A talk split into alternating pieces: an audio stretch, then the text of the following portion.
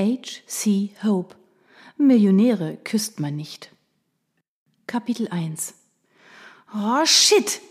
Mein Blick verfolgte entsetzt die Briefe, die der raue Wind auf Londons Asphalt fegte.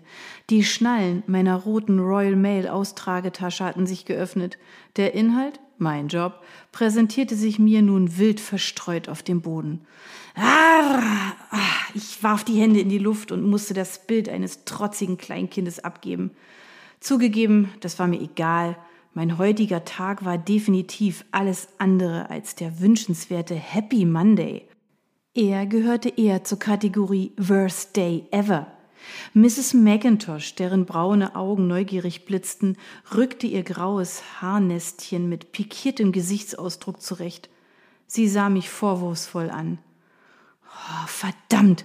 Ich hatte kurzzeitig die Fassung verloren und gegen die Freundlichkeitsgebote der Royal Mail verstoßen. Als Briefträger sollte man stets ein Lächeln auf den Lippen tragen, höflich sein und den Menschen ein gutes Gefühl vermitteln, auch wenn der Stapel Briefe, den sie entgegennehmen, manchmal nur Rechnungen enthält. Seufzend zwang ich mich zu einem entschuldigenden Lächeln, aber Miss McIntosh war schon hinter ihren Buchsbaumhecken verschwunden. Sie war eine typische Londoner Lady, die großen Wert auf Manieren legte. Frustriert sammelte ich die Briefumschläge auf und verstaute sie in meine Austragetasche, die auf dem klapprigen Gepäckträger des Royal Mail Fahrrads festgezurrt war. Ich konnte nicht ausschließen, dass einer der Umschläge im Gully gelandet oder vom Wind weitergefegt worden war. Nach meinem Kaffeedesaster heute Morgen, bei dem ich das braune Gebräu im Post Office gekonnt auf einige Pakete verteilt hatte, war das nun das zweite Vorkommnis, das ich meinem Chef melden müsste. Diese Tollpatschigkeit würde mir noch den Lebenslauf versauen, denn ich liebte meinen Job und ich wollte bei der Royal Mail bleiben. Rasch sah ich auf die Armbanduhr und stellte fest, dass sich trotz Malheur noch kein erheblicher Zeitverzug in meine Planung eingeschlichen hatte. Erleichtert checkte ich die Lavender Hill, in der sich unser Delivery Office befand. Jeden Morgen startete ich meine Tour dort und bog dann links in die Dorothy Road ab. Kurzerhand zog ich das Diensthandy aus meiner roten Uniform und wählte grimmig die Nummer des Office. Die Ansage unserer Sekretärin Abby schallte durch das Telefon und ich verdrängte meinen Ärger, um einigermaßen freundlich zu bleiben. Abby, hi, ich bin es, Tessie, nuschelte ich ins Handy. Tessie, wie gut, dass du dich meldest. Was gibt's? schnarrte ihre glockenhelle Stimme und ich musste trotz mieser Laune lächeln. Abby war eine blonde Frohnatur, die jeder direkt ins Herz schloss. Mit ihrer offenen Art schaffte sie es, dem grimmigsten Londoner Rentner ein Schmunzeln auf die Lippen zu zaubern. Sie war die gute Seele des Office und ihr zahnpastaweißes Lächeln hatte zeitweise auf den roten Bussen geprangt, die bildungshungrige Touristen durch die Straßen buxierten. Sie war unser Aushängeschild. Mm, mir ist da was passiert, begann ich und wurde durch ihr hohes Kichern unterbrochen. okay, was ist es dieses Mal? Hast du wieder einen verlassenen Kater gefunden, der ins Tierheim muss? Oder deine Uniform mit Scheilatte verziert? Das ist nicht witzig, schimpfte ich und erinnerte mich ungern an die Szene, als ich Kitty, einen ungepflegten Kater, unbedingt während meiner Schicht ins Tierheim befördern musste, um dann festzustellen, dass er Mrs. McIntosh gehörte. Jep, bei der alten Dame war ich mit meinem bravourösen Auftritt von vorhin jetzt erst recht unten durch. Also, Schätzchen, du hast später sowieso einen Termin bei Larry. Kann es bis dahin warten? Ich hörte ihr Tastatur tippen. Ich habe einen Termin bei Larry? fragte ich entsetzt und sah sein wutentbranntes Gesicht mit den braunen Glubschaugen schon vor mir. Oh, er würde toben. Ja, gleich nach deiner Schicht. Weißt du, worum es geht? Ich schickte Stoßgebete in den Himmel, die meine Kündigung verhindern sollten. Ich wusste, dass es nicht leicht mit mir war, denn die verlorenen Briefe waren jetzt schon der dritte Fauxpas diesen Monat, aber mich deswegen zu kündigen wäre vermutlich ungerecht. Larry war der typische Chef, der Wert auf Etikette, Höflichkeit und Zahnpasta-Lächeln legte. Sicher, ich war keine unfreundliche Person, im Gegenteil, die meisten meiner Kunden öffneten mir gern die Tür oder versorgten mich mit Gebäck und Tee. Trotzdem lieferte mich meine Tollpatschigkeit oftmals Larrys Ärger aus. Nein, Darling, aber es klang wichtig und er hat gute Laune heute, merkte Abby zuversichtlich an. Ich holte tief Luft und seufzte. Immerhin hatte er gute Laune. Das bedeutete, meine Kaffeesprengelpakete waren keine Katastrophe für ihn. Bist du noch dran? erkundigte sich Abby, die ich mit meinem Schweigen wohl hingehalten hatte. Ja. Nimm es nicht so schwer. Larry steht auf deinen Hundeblick, das weißt du doch. Er hat dir bisher alles verziehen. Das liegt auch an deiner schnuckligen Stupsnase. Ich zog eine Grimasse. Mit meinen grünen Augen, den zarten Sommersprossen und der kleinen Stupsnase war ich eine durchschnittlich attraktive Londoner Briefträgerin. Okay, antwortete ich und schob mein Fahrrad an die Kreuzung zur Dorothy Road, während ich das Handy mit der Schulter an mein Ohr drückte. Falls es nicht wieder ein heimatloser Kater ist oder ein verschütteter Chai Latte auf deiner Uniform, ist es halb so wild, Tessie. Naja, also da war dieser Windstoß, erklärte ich zögernd und Abby kicherte. Ich schätze, ein paar Briefe sind jetzt auf dem Weg nach Timbuktu, presste ich schuldbewusst hervor.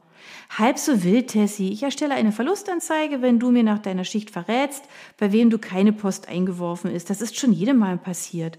Frag mal Larry nach seiner aktiven Zeit. Der hat einige Schoten auf dem Kerbholz, erklärte sie und gab mir das Gefühl, nicht nur aus tollpatschigen Flausen im Kopf zu bestehen. Danke, Abby, erwiderte ich erleichtert und fuhr den Fahrradständer aus, um das rote Gefährt abzustellen. Alles klar, das kostet dich einen Drink im Finnegans nach Dienstschluss. Das konnte ich ihr nicht abschlagen. Ich mochte Abby vom ersten Tag an bei der Royal Mail. Sie nahm mich unter ihre gütigen Fittiche und weihte mich in die Geheimnisse der Postroboter, die jeden Morgen geschäftig die Post sortierten, ein. Außerdem wusste sie gefühlt alles über die Mitarbeiter. Die Kenntnisse von Single-Status, Fremdgeh-Status und Ex-Beziehungen waren nur einige Vorzüge ihres allumfassenden Wissens. Wobei ich mich zum Single-Status dazuzählen konnte. Gott, ich wusste gar nicht mehr, wie lange meine letzte Beziehung schon her war. Definitiv zu lang. Mit meinen 25 wünschte ich mir wie jede andere Frau in dem Alter endlich den einen Kerl zu treffen. Bevor meine Gedanken zum Traumprinzen in weißer Rüstung auf dem rassigen Hengst schweifen konnten, erinnerte ich mich, dass Abby auf meine Antwort wartete. Okay, der Drink nach Dienstschluss geht auf mich, sagte ich und beendete das Gespräch. Rasch schob ich das Handy in meine Royal Mail Jacke und griff zur Austragetasche, um die Briefe für die nächsten Häuser der Dorothy Road herauszukramen. Das vertraute Geräusch der klappernden Briefschlitze besänftigte meine Nervosität wegen des bevorstehenden Termins bei Larry. Ich hatte keine Vorstellung davon, was er von mir wollte und hoffte, er war nicht auf ein Date oder ähnliches aus. Sicher, mir waren seine Blicke im Office nicht entgangen, das nette Grinsen hier, das zufällige Berühren meines Arms dort. Larry war Mitte 40 und sah mit dem schwarzen, dichten Haar, das von einzelnen grauen Strähnen durchzogen war, unverschämt attraktiv aus, gehörte aber trotzdem nicht zu meinem Beuteschema. Vom Altersunterschied ganz zu schweigen. Ich schüttelte den Gedanken ab. Okay, ich musste mich definitiv an der Grenze zum Verrücktwerden befinden, wenn ich schon über die Optik meines Chefs nachdachte. Ich hatte dringend mal wieder ein Date nötig. Ich fasste den Entschluss, meine Mitbewohnerin Kelly, die gleichzeitig meine beste Freundin war, am Wochenende zu einem Disco-Besuch zu nötigen. Kelly war zwar glücklich vergeben und liebte den Rugby-Spieler Scott abgöttisch, trotzdem versuchte sie genügend Zeit für mich und mein Single-Dasein einzuräumen, was sie immer wieder zu diversen Verkupplungsaktionen mit Scotts Kumpel verleitete. Doch die Rugby-Spieler waren mir zu plump, Denen waren nur ihr toller Oberkörper und ihr sportliches Können wichtig. Grips suchte man bei denen meistens vergeblich. Ich wollte keine von den Spielerfrauen sein, die sich als Trophäe zu ihrem Schatz gesellten und die French Nails Daumen bei einem relevanten Match drückten. Okay, ich gebe zu, Scott war eine Ausnahme und ein Glücksgriff. Er war smart, gut aussehend und intellektuell. Das freute mich aufrichtig für Kelly. Insgeheim hoffte ich, unsere WG würde noch lange Bestand haben. Die Realität war aber, dass Gott immer wieder in Nebensätzen andeutete, wie schön ein eigenes Heim zu zweit wäre. Ein haarsträubender Gedanke für mich, dass Kelly eines Tages ausziehen könnte. Also schob ich ihn schnell beiseite und warf den nächsten Brief in einen silbernen Postschlitz. Mein weiterer Arbeitstag verlief tatsächlich ohne peinliche Vorkommnisse und ich trudelte zufrieden um Punkt 15 Uhr im Office ein. Abbys warmes Lächeln begrüßte mich und sie hielt mir eine duftende Tasse Kaffee unter die Nase. Du bist die Beste. Dankbar schälte ich mich aus der Royal Mail Jacke und hängte sie über die Stuhllehne. Dann nahm ich Abby das warme Getränk ab. Mit einem großen Schluck zählte ich ihr die 40 postlosen Häuser auf, die ich mir im Handy notiert hatte, damit sie die Verlustanzeige erstellen konnte. Abby verfolgte über das Einbuchungssystem der Royal Mail, ob für die jeweiligen Häuser Post registriert worden war.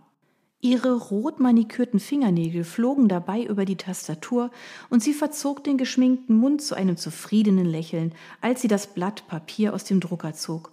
Unterschreib, wies sie mich an und ich setzte meinen Servus unter das Formular. Larry muss davon nichts wissen, erklärte sie und schob das Blatt in ein braunes Kuvert. Warum nicht? Hm, erweitertes Aufgabengebiet, erklärte sie mir stolz und verschloss den Umschlag. Die Zentrale regelt das.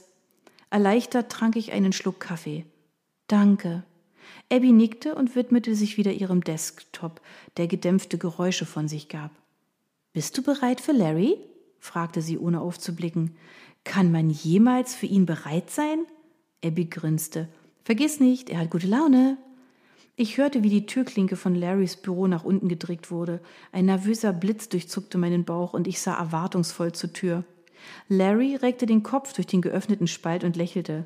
Ah, Tessie, du bist ja da.